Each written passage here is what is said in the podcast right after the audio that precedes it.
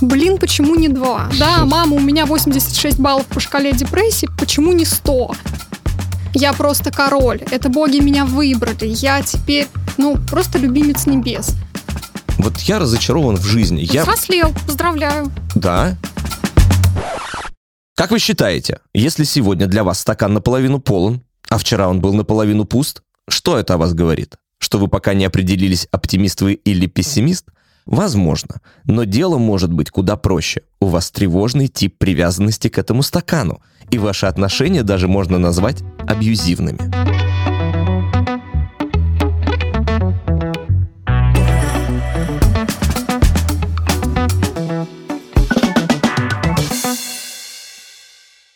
Всем привет, меня зовут Константин Анисимов, вы слушаете «Науку везения», совместный проект Национальной лотереи и подкаст студии «Гласно», в котором мы пытаемся выяснить, существует ли удача или нам просто удобно в нее верить. В этом эпизоде мы обратим внимание на последнее, нашем удобстве или неудобстве верить во что-то трансцендентное или даже сверхъестественное, говоря об удаче. А также поговорим о том, является ли она, например, результатом наших собственных действий или скрытыми факторами подсознания. Переводить неосознанные вопросы и мои догадки по ходу разговора на понятный русский язык будет Екатерина Азбукина, аналитический психолог, психоаналитик, автор канала о глубинной психотерапии «Аналитическая богадельня». Сейчас я хочу понять, что такое вера в удачу у человека. Это навязанное нам или это мы сами ищем вот такой вот путь, и как психологи и психология вообще определяет слово «удача», и есть ли такое определение в науке? Здесь не или-или, Угу. Здесь будет, ну, определенно и-и. Это и внутреннее субъективное переживание человека, удача, неудача, и то, что снаружи транслируется как удача, неудача. Потому что для кого-то удача это успешный успех, а, да, прекрасные там Lamborghini, Rolex и прочее, а для кого-то удача, счастье и благополучие это уехать на Бали дауншифтером, да, с одними шортами и, собственно говоря, радоваться жизни там. То есть, что для конкретного человека будет являться удачей и как он субъективно будет ее переживать, очень сильно будет зависеть от внутреннего устройства человека, которое, собственно говоря, опирается на то, как в раннем возрасте ему транслировали что такое удача, что такое успех, как к этому относиться, да, как это переживать. Угу. То есть э, корнями все, конечно же, уходит, привет Фрейду, в далекие времена, но в дальнейшем, да, это, безусловно, корректируется, и социум в том числе транслирует тоже, что является удачей. Другое дело, что внутреннее с внешним здесь может не совпадать, могут быть разные внутренние конфликты. Ну, тема большая и интересная. Но может ли, так скажем, настроение, внутреннее настроение человека влиять на его вот эту вот удачу? Или, э, опять же, тут миллион факторов. Вот, например, я утром просыпаюсь и даю себе аффирмацию на удачу, чтобы у меня все получалось. И начинается. Я подхожу, нажимаю на кнопку лифта, и он сразу же приехал. И я подхожу на платформу, и поезд, э, на котором мне надо ехать на работу, сразу же приехал. Я зашел в кофейню, в которой обычно очередь, а там нет очереди, я сразу же получил кофе. Это восприятие удачи, или мы как бы ищем сами вот это вот э, желание быть удачливым? Кто ищет, тот найдет. О. То, что ты перечислил, это как раз фокус на таких позитивных аспектах, когда я иду по жизни, уверенный в том, что я внутренне благополучен, со мной все ок, с миром все ок, мы договоримся, да, и как бы я подыгрываю миру, мир подыгрывает мне, и в целом мы с ним в ладах. Есть совершенно другая история, когда что бы хорошее ни происходило в жизни человека, он это обесценит. Да, я выиграл миллион, блин, почему не два? Да, мама, у меня 86 баллов по шкале депрессии, почему не 100? Ну, вот из этой серии. То есть э, то, насколько человек в состоянии оценивать, ценить и присваивать происходящее с ним, будет очень зависеть от внутреннего устройства. И мне очень нравится, как на этот счет э, высказывается Екатерина Макарова, это очень такой известный психотерапевт из УППЛ, что вот есть как бы мышление удачника, мышление середнячка и мышление неудачника. И... А вот здесь поподробнее, как их разделить и какие самые, ну, так скажем, столпы вот этих вот э, мышлений, от чего, допустим, нужно отказаться мышление неудачником к мышлению удачника? Ну, ответ на вопрос «как» у меня, конечно, всегда, как у психолога, будет один. Идти в длительную глубинную терапию, разбираться, где мышление неудачника сформировалось. Потому что когда, например, э, что бы ребенок не делал, что бы он не приносил, что бы не происходило по жизни, ему транслировали, что это ну, незначительно, можно было бы и получше, да что соваться, высовываться, то как бы тут очень сложно верить в то, что удача будет тебе сопутствовать. А есть обратная история, когда там ребенок сам правильно почистил яйцо, там, не знаю, первый раз сварил кашу и там умудрился не разбить мамину вазу, и он уже молодец, он красавчик. Вот удача и переживание удачи, оно очень тесно связано с самоценностью, шкалой нарциссизма и поддержкой ближайшего окружения. Вот э, нарциссическая история, она здесь вообще будет играть очень большую роль. Притом в обе стороны. То есть как в сторону грандиозности, угу. когда любая мелочь воспринимается как «я практически бог», я просто король, это боги меня выбрали, я теперь, ну, просто любимец небес. Так и в обратную сторону. Со мной не может произойти ничего хорошего, я ничтожество, это всем вокруг везет, да, я купил там а, Солярис, а вот а, у кого-то BMW, и это такая определенная амплитуда. В основном, как бы, если у человека действительно есть сложности, эта амплитуда ее качает туда-сюда. И, соответственно, переживание собственной удачи и неудачи, оно качается подобным же образом – и некий баланс, он как раз вот наступает в терапии, если на это есть запрос у человека. Знаете, я закончил школу уже более 20 лет назад, но до сих пор сентябрь ассоциируется у меня со временем, когда необходимо психологически собраться и подготовиться к стрессу. Почему? Люди вернулись из отпуска и рвутся работать.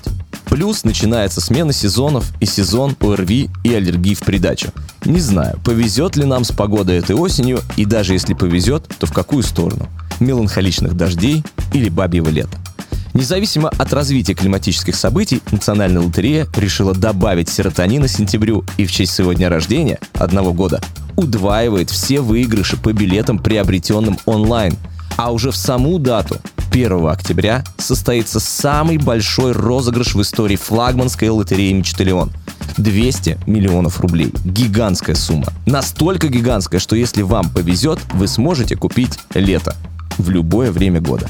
Это я уже размечтался. Что, кстати, тоже приятный бонус от участия в лотерее. Как минимум, это удачное время, чтобы попробовать, и если не выиграть, то разбавить свои привычные будни. Согласитесь, это приятно, когда есть небольшое, щекочущее нервы напряжение. Загляните в описание эпизода, чтобы узнать детали. А мы продолжаем. А можно ли вот этой вот терапией натренировать вот этот вот взгляд во всем, видеть хорошее, можно ли вот, э, чтобы удача, она как бы сопутствовала, то есть она же всегда есть. Ну вот мы, например, да. сегодня шли сюда, а, нас не облила ни одна машина, проезжающая мимо, нас не облаяла ни одна собака, и мало того, сегодня еще погожий день, и кофе... И кирпич на голову не упал. И кирпич на голову не упал. Это удача у нас, или это мы так себе придумали, сейчас выбрали? Ну, для нас конкретно удача. Для кого-то, ну, не умер, ну ладно. Ну, ну, неплохо, ну, бывает. Насчет натренировать, да, конечно, терапия с этим и работает, но задача не натренировать позитивный позитив. Да, вот эта вот история, которая сейчас очень активно двигается в массы в соцсетях, да, вот этот токсичный позитив, что во всем надо искать ой, как, хорошее. Ой, как звучит токсичный позитив. Просто это сейчас придумано или это есть такое определение? А, это периодически термин, который как бы вот у нас ходит в кругах, когда ну надо во всем найти позитив. Но иногда бывает, что ну нету позитива, и это тоже надо уметь замечать. И вот терапия, она не про то, чтобы преисполниться до такой степени, да, что я в этой жизни все познал, аффирмации, бали, вот эта вот вся вот история. Нет, она про то, чтобы замечать жизнь во всех ее проявлениях. Понимать, что где-то не фартануло, и ты а, в этом не виноват, ты неплохой, тебя не наказали, да, потому что если у человека психика и мышление ребенка, а психика и мышление ребенка, они эгоцентричны. Там все про меня. Дождь пошел из-за меня, машины столкнулись из-за меня, мама грустная из-за меня, все в этом мире из-за меня, и плохое, и хорошее. Но одновременно помогать а, да, человеку в терапии присваивать то позитивное, что он может а, упускать. Потому что я ни раз, ни два и ни десять сталкиваюсь в работе с тем, что есть, например, люди, у которых очень высокие компетенции профессиональные, но из-за того, что они просто не верят и не осознают свой талант, они не допускают ни малейшего шанса удачи, хотя для меня очевидно, ну как для HR в прошлом, что на рынке труда их оторвут с руками за деньги X2. И вот задача терапии, она не про то, чтобы вывести человека в стратосферу позитивного позитива, ну, потому что это тоже дереализация, и это инфантильные иллюзии первичного рая, да, вот как у ребенка. Все прекрасно. Нет, задача все-таки как-то выровнять баланс и понимать, что бывает фартануло, и это круто, и я классный, и я, например, много для этого сделал, потому что вообще-то для того, чтобы была удача, надо что-то делать. Да. Да. Лежачий камень это старое, это вода да. не течет. Да. Но люди же говорят, я вот можно камушком как бы полежу чуть-чуть, до пенсии, а жизнь пусть она течет, как полагается. Ну, она, конечно, как-то потечет. Тут вопрос в том, как бы, что это скорее не камушек, а известная субстанция в проруби, но это тоже выбор человека имеет на это право. Для кого-то это удача. Ну, например, если у человека вся его некая предыстория, особенно семьи, особенно трансгенерационно, была связана с чередой катастроф и несчастий, то для него прожить жизнь так, чтобы просто не случилось катастрофы, никого не раскулачили, никуда не забрали, не гопнули в 90-е, это уже большая удача. И для него, возможно, вот побыть этим камушком вполне себе прекрасный вариант. Кому-то надо перманентно двигаться рыбкой, да, нырять во всякие заводи, но вовремя останавливаться это тоже важно уметь, и важно понимать, что удача любит терпеливых. Ну вот давай поговорим, что ну вот сын маминой подруги, да, вот, которое определение есть. Давай вот класс, мы если про детство говорим, вот мы там учились в школе 10 лет, бок о бок. Иванов, Петров, Сидоров. И вот закончили школу. Примерно все поступили в один и тот же вуз. Примерно у всех семьи одинаковые. Папа там не вице-мэр, мама там не министр образования, семьи одинаковые. Но у кого-то из этих троих, Иванова, Петрова, Сидорова, произошел lucky strike а у кого-то нет. Значит ли это, что Сидоров, который приезжает на вечер встречи выпускников на джипе, а Иванов, который приезжает на троллейбусе, они вот в данный момент своей жизни, один более удачлив или просто второй смотрит и такой, блин, вот у него все классно, а у меня, наверное, уже никогда не будет. Вот как переосилить себя, особенно в осязаемом, так скажем, э, понятии? То есть есть Илон Маск, миллионер, богатый, все круто. Но у меня есть одноклассник, который богаче меня, у которого жена более молодая, у которого машина более классная. И это на меня давит. Вот как мне избавиться от этого мышления? Это вера в удачу или это не вера в себя? Расскажи. А сейчас будет ход конем. Давай. И мы перейдем от того, а, что и как выглядит снаружи, угу. к тому, как это происходит внутри. Если мы говорим про Иванова, Петрова, Сидорова, у которого плюс-минус там одинаковые семьи в плане профессии социального положения. Одинаковый старт был. Да. Мы говорим про одинаковый старт снаружи. Какой там был старт внутри, и что Иванову, Петрову, Сидорову говорили с детства, транслировали, какие отношения были у мамы с папой, как относились к учебе Петрова, Иванова, Сидорова, это совсем другая история. И, например, если мы говорим про то, как это выглядит во взрослом возрасте, то чувак, у которого есть джип, особняк, молодая модельная жена, куча бабок, и вот он весь такой luxury, куда деваться, он внутри, на самом деле, может быть а, глубоко пуст, несчастен, и никоим образом себе это не присваивать. То есть снаружи у него это есть, а внутренне, ну вот эмпирически, чувственно, это не интегрировано. А товарищ, у которого внешне все выглядит попроще, жена, обычная женщина, двое детей, он там работает на каком-нибудь предприятии, у него средняя зарплата, но он абсолютно самозабвенно счастлив. Вот у меня, кстати, в этом плане очень хороший пример мой папа который инженер, и он вот сидит, ему 51 год, он на предприятии, там, технолог, чем-то там сложным по физике руководит. Вот. И он вот сидит и говорит, блин, я счастливый человек, у меня есть друзья, у меня любимая жена, у меня прекрасные дети, вот я отдыхаю на даче. И вот он в этот момент настолько вообще лучится и светится вот этим своим внутренним благополучием, что я понимаю, что он гораздо счастливее огромного количества мужиков, которых я видела на эскалейдах, на майбахах, да, вот на всей этой прекрасной верхушке медийной и государственной, потому что он внутренне наполнен, и он внутренне может себе эту удачу и это счастье присвоить. Но опять же, он для этого много работал. Брак не строится сам собой, профессия не строится сама собой отношения с детьми не строятся сами собой. Если же мы говорим про зависть, ну и про... Вот. Да, и про переживание, что я хуже, чем он. Угу. А, потому что у него там это больше, это больше. Ну, Для мужчин это в целом такая фаллическая история, да, у кого больше. Я, я сейчас про символизм. Друзья, все в рамках цензуры. Но глобально это про какую-то внутреннюю уязвимость. Кому и для чего я должен доказать, что у меня больше? Ну, вот такое переживание собственной как будто бы кастрированности. Если у него больше, то у меня тогда как будто бы ничего нет. Ну, я сейчас могу сказать, может быть, я плохо разбираюсь в женщинах, но женщины в том числе также подвержены вот этой зависти, потому что, на мой взгляд, я расскажу, и, возможно, ты сейчас скажешь, ты заблуждаешься, и вообще ты э, сделал не тот анализ. Социальные сети. И вот женщина сидит, и она видит в социальной сети, что одна на Мальдивах подружка, вторая в Париже, третий муж подарил БМВ, четвертый муж подарил какую-то редкую крокодиловую сумку, пятый там родила и тут же показывает пресс невероятный э, в этой социальной сети. И для нее вот эти все женщины как бы в одну скапливаются, как та, у которой вот это все есть. А у меня сейчас вот в моменте этого нет. Вот э, у женщин же тоже такое существует. У женщин тоже такое существует, но здесь нужно сделать да, поправку на ветер. У каких женщин такое существует? Это должна быть э, достаточно серьезная внутренняя травмированность. Женщина, которая внутренне ощущает себя самодостаточной и тестирует, что конкретно она хочет, а что не хочет – она совсем иначе, под другой призмой на это смотрит. Ну, например, там, да, вот это на Мальдивах, а там я не люблю такой климат, да, или это там в Ля-Море ест морепродукт, а у меня аллергия на морепродукты, я лучше пойду там биг тесте съем. О. Это и подарили там лилии. Блин, мне один раз в жизни дарили лилии, у меня чуть не задохнулась вся семья. Поэтому здесь вопрос очень большой между тем, что транслируется снаружи как некая картинка, и тем, что из этой картинки мне подходит.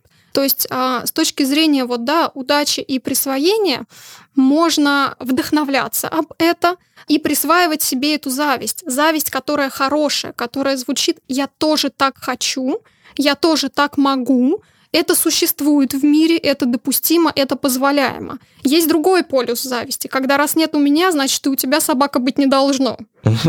Но если как бы, да, женщина перманентно или мужчина, это неважно, переживает вне зависимости от того, что у него есть, себя как несчастного, неудачливого, разбитого, дефицитарного и прочего, мы априори говорим о достаточно большой ранней травматике, и это с внешними факторами связано постольку поскольку. То есть, грубо говоря, если человек психически там здоров, устойчив, адаптивен и крепок, то ему ну, глубоко без разницы, у кого там какие майбахи и скалейды, если конкретно ему майбах и скалейд не нужен. Да? Я машину, например, вообще не вожу. Мне надо, чтобы таксист хорошо рулил. Да? Если же человек ранен, он будет раниться обо все. И вот про субъективное переживание, замечание, удачи, неудачи, оно все будет упираться в это. Кто-то обрадуется, да, если говорить про лотерею, я выиграл тысячу рублей, класс. Пойду закажу себе роллы. У меня будет классный вечер. Я зажгу свечки, куплю себе роллы, сяду, включу какой-нибудь там прикольный сериал – и он вот прям вот, да, человек в этот момент, он, он вот преисполнен. Кто-то выиграл в лотерею 500 тысяч и не знает, что с ними делать. Потому что, ну, это вообще это что-то непонятное. Да, почему 500, почему не миллион? И тут еще, кстати, про удачу и ее переживания важно добавить, что большая удача – это большой стресс. Так, поподробнее. Для нашей психики не имеет значения, негативный стресс мы переживаем или позитивный. А, ты про вот эту вот эйфорию, что сейчас вот удивительно, или Я как про... подготовить себя к большой удаче? Да, вот как себя подготовить к большой удаче? Ну, обычно это сложнее сделать, да. Чем к неудаче? В принципе, подготовить себя к внезапному сложно. Uh-huh. А, но если говорить, например, там, да, про удачу, счастье и позитивный стресс, свадьба, например. Так. Свадьба по уровню стресса и напряжения для молодоженов – ну вот, да, по уровню того, как подскакивает там кортизол, адреналин, э, какие серьезные внутренние трансформации происходят, горевание по утере прошлого статуса, приобретение нового статуса.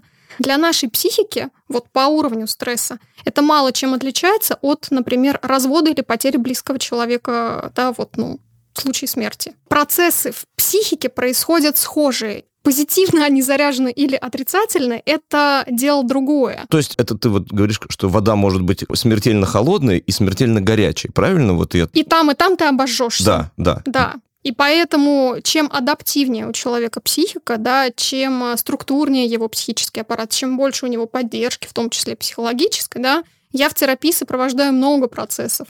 И, честно скажу, сопровождать, например, свадьбу, подготовку к ней, вот этот переход, особенно переход для женщины, потому что для женщины символически свадьба — это всегда умирание. Это... Правда? Да. Еще попаду... Я вот сейчас немножко... Она же самая красивая. Мне кажется, я человек, который связан так или иначе со свадебной индустрией, она же красивая. Цветы, макияж, фотографии. И в этот момент она думает об умирании? Психически она его переживает. Невеста в белом, да, в белом хоронят как в саване, потому что она умирает как девица и рождается как жена. Это такое символически, ну, если обращаться да, к ранней мифологии, миф о Персифоне. Когда она была украдена Аидом от своей матери, она же как бы символически умерла. Он унес ее девицы в подземное царство. Угу. Там она съела, значит, гранатовые зерна с матушкой, попрощалась, стала ему женой. Угу. Но вот этот переход, вот эта трансформация для психики это такая маленькая смерть. Что-то должно отмереть, чтобы что-то родилось заново. С рождением детей то же самое. Когда у тебя появляются дети, ты рождаешься как отец или мать, но ты умираешь как бездетный. И как бы вот для женщины свадьба – это очень сложный внутренний процесс, подчас более сложный, чем потеря близкого родственника, ну там в каких-то ситуациях или там развод. Хорошо, вот мы, если даже про свадьбы поговорим, есть же страх перед каким-то свершением, страх э, неудачи. Например, свадьба. Вот ну, мы знаем, что люди могут встречаться год, сыграть свадьбу, а могут 10 лет жить вместе. И вот этот процесс отмирания, вот этот вот переход, они не осуществляют из-за страха неудачи. Да. Вот как этот страх неудачи в себе, его же победить страх ну, невозможно совсем, нет такого, что я вообще бесстрашный, вот у меня, значит, в руке меч, а здесь у меня э, щит, а в сердце у меня горячее. Как этот страх, вот его отложить чтобы этот страх не был главной эмоцией в каких-то совершениях и поступках. Потому что даже вот про творчество я сейчас расскажу. Многие старшего поколения помнят, в Яралаше был такой сюжет, когда мальчик за кулисами, за сценой играл на всех инструментах, пел, а другие люди стояли на сцене и открывали рот, а он как бы был фонограммой для всего этого. И когда к нему подошла женщина, говорит, а ты сам-то почему на сцену не идешь? А он говорит, я стесняюсь. Стеснение равно страху. Вот особенно в таких моментах, когда как творческий человек ты хочешь показать свое творчество, смотрите, что я сотворил, оцените это, вам нравится, не нравится. Или, например, просто вот я хочу попробовать купить лотерейный билетик. Тоже у меня, ну, как бы это действительно страх для меня. Для меня больший страх купить билет, чем показать свое творчество. Это три разных чувства. Угу. Страх, стыд и разочарование. Это будет три разных истории. Вот если мы говорим про проявить себя, предъявить себя, и то, что останавливает в этом, это останавливает стыд или страх стыда. Угу. А если мы говорим про то, что люди, да, там хотят вступить в брак или сделать какой-то вот серьезный шаг, но они переживают, что ожидания не оправдаются, это такая тоже, ну, немножко инфантильная история. Инфантильная не в смысле, что она плохая, а в смысле, что она ранняя. Про проблему с тем, чтобы уметь переживать разочарование. Взрослая психика, она разочарование переживать умеет. У меня были какие-то ожидания, я на что-то рассчитывал, это не оправдалось, я разочарован, но я могу не разрушиться сам и не разрушить то, что как бы, да, рядом со мной и ценно. И вот когда люди вступают в брак или вообще вступают в отношения, вот говорят, да, любовь живет три года, вот это вот вся эпопея, кризис трех лет, это не кризис трех лет и не любовь живет три года. Через три года вы просто реально начинаете узнавать друг друга, и проходить через разумное разочарование друг в друге. И если люди достаточно зрелые, они в состоянии это разочарование пройти и сохранить отношения. Ну, если там есть что сохранять. Если нет, то как бы нет. Большие проблемы с разочарованием и невозможностью двигаться вперед и вообще принимать какие-то решения. Они начинаются там, где человек живет в ожидании вечной идеализации, что у меня будет идеальная жена, идеальный брак, идеальная квартира, идеальная работа, идеальный заработок и далее, далее, далее.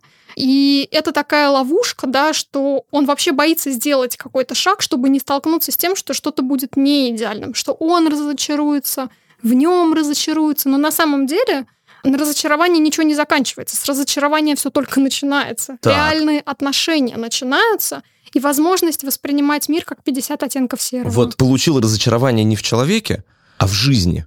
Вот как? Вот я разочарован в жизни. Взрослел, я... поздравляю. Да? Конечно. Ну, вот я работаю в большой компании. Да. Но я... Мне мало. Маленькая зарплата, маленький кабинет, глупые коллеги. Мне бросить это все? Или у себя в голове поискать, так ли это? Тут волшебной таблетки не будет, угу. единой какой-то формулы. Для начала надо понять, это человек себя привел в такую среду, или какое-то время эта среда была ему ок, а сейчас он ее просто перерос.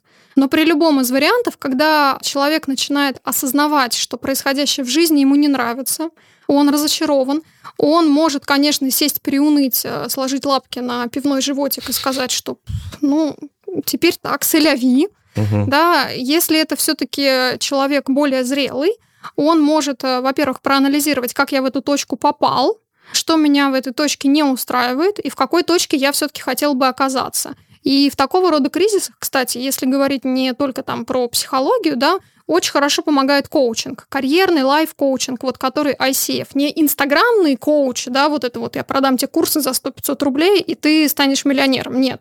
Я говорю про сертифицированных хороших коучей, которые как раз помогают именно провести когнитивный анализ.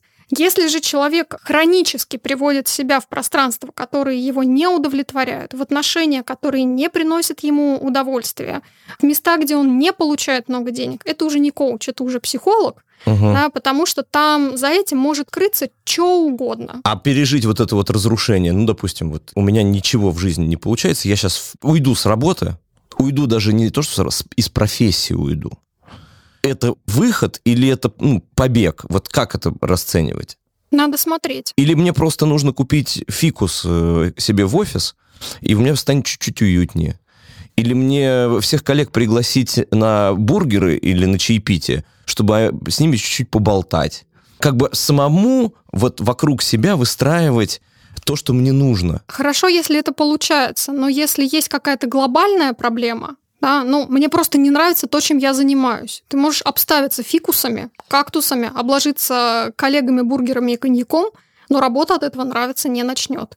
Вот в психотерапии, особенно длительной, глубинной, есть такое правило, что в сильных каких-то эмоциях, в сильном кризисе не принимаются радикальные решения и не совершаются радикальные действия. То есть заключается определенный контракт, где мы договариваемся, что пока идет процесс терапии, без предварительного обсуждения не происходит увольнений, разводов, переездов, посыла начальника нахрен, срочного желания завести ребенка, да, потому что сначала надо разобраться, что происходит, а потом уже понять, что делать и с чем делать. Потому что не всегда вопрос работы – это вопрос работы. Может быть, я в своем начальнике вижу папу, да, борюсь с этим отцом во взрослом возрасте и хочу от него сбежать, потому что когда-то не сбежал от папы алкоголика. Тут миллион вариантов, и нужно всегда смотреть. То есть, прежде чем что-то делать, нужно хорошенечко подумать. Хорошо бы подумать с помощью специалиста, потому что мы сами априори ограничены в этом плане. У нас между как бы сознанием и бессознательным стоит психические защиты. Если их не стоит, это психоз. Да, вот шизофреникам как бы в этом плане с одной стороны проще, с другой стороны тяжелее. Вот сторонний специалист, он может помочь с этим разобраться, ну, посмотреть под каким-то другим углом, да, с другой стороны, а, проанализировать в 3D. Вот на, обязательно важно все посмотреть в 3D, потому что то, что снаружи выглядит определенным образом, внутри может выглядеть совершенно иначе. Я знаю огромное количество людей, которые внешне выглядят просто как венец благополучия, внутри там тяжелейшее расстройство личности, ну и, скажем так, я не ставлю на то, что они долго проживут. То есть они сами доведут себя до того, что с ними что-то произойдет. Вот, кстати, по поводу что-то произойдет. Может ли желание испытать, вот слово какое, испытать, да, на русском языке, но все равно слово пытка там внутри, испытать удачу, привести к формированию зависимого поведения – к депрессиям и каким-то другим вот ответвлениям в области психологии. Внимание, еще будет экскурс в бок. Угу. Если мы говорим про любую зависимость, вот именно зависимость, алкогольную, наркотическую, да, игроманию, тяжелый трудоголизм, шопоголизм, созависимость э, в отношениях с зависимыми, такого рода зависимости это доэдипальная, то есть очень ранняя травматика, и это личностное расстройство, которое формируется в очень раннем детстве. То, что мы видим во взрослом возрасте, да, уже по факту, что вот он игроман, угу. это симптом. Но началось это все там и тогда. То есть есть люди, которые играют, и они независимые, а есть люди, которые не играют, но они зависимые. И это история про личностное расстройство. Диагностировать и исследовать такие вещи может только специалист, при том специалист с определенной подготовкой.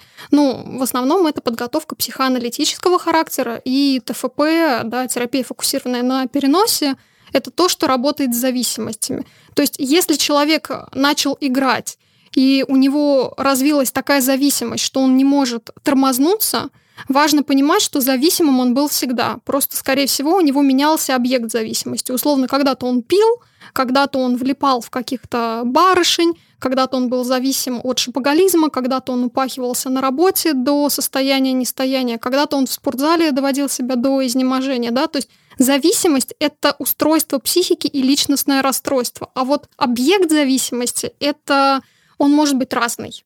И это решается не отсутствием игр или покупок лотерейных билетов. Нет, это решается, вот это уже точно звонок только для очень серьезной психотерапии. Но такое, что лотерея взяла и сделала моего мужа зависимым, нет. Это значит, что ты вышла замуж за зависимого, и теперь ты просто наглядно это увидела. А вот можно ли управлять э, собственной вот этой вот удачей, назовем это так, при высоком уровне развития эмоционального интеллекта? В принципе, считается, что да. Гештальтисты на это смотрят с точки зрения теории поля, да, что некое поле откликается на то, что, да, что, что внутри, что и снаружи, привет изумрудной скрижали и древнейшим да, философским трактатам. Юнгианцы тоже смотрят на это подобным образом, да, там еще больше все замешано на контакте с какой-нибудь фортуной, с Меркурием, который покровительствует вот этому вот всему. Психотерапия и психоанализ, они считают, что бессознательные сценарии человека, они его приводят э, в те точки, которые у него автоматически записаны. И, собственно говоря, если внутренние точки, которые у человека записаны, позитивны, он бессознательно будет выбирать более благополучную для себя среду безопасные пространства, хорошую работу, места, где высокий доход, э, безопасные неабьюзивные отношения. То есть, если человек постоянно попадает во что-то, где разруха, мы говорим о разрухе внутренней. Соответственно, да, здесь психическое устройство очень сильно влияет на удачу. Это не удача, это бессознательные выборы. Но чтобы разобраться, что там у чебурашки в бессознательном, это надо хорошо и долго в чебурашке покопаться. Mm-hmm. И тогда, конечно, вдруг в жизни начинает вести, обстоятельства как-то позитивнее складываются, работа находится, отношения нормальные, в браке все налаживается, дети уже не бесят. И все происходит как будто бы каким-то чудом. На самом деле нет, это работа психического аппарата, она ну, не быстрая, не простая, а иногда очень сложная, но это возможно. Я считаю, что мне вот сегодня повезло с тобой, как с собеседником. Друзья мои, э, со мной разговаривала Екатерина Азбукина, развеяла мои все представления, на которых я опирался э, вот до сегодняшнего нашего разговора. Спасибо тебе огромное. Было интересно, классно. Благодарю. Взаимно. Желаю тебе удачи.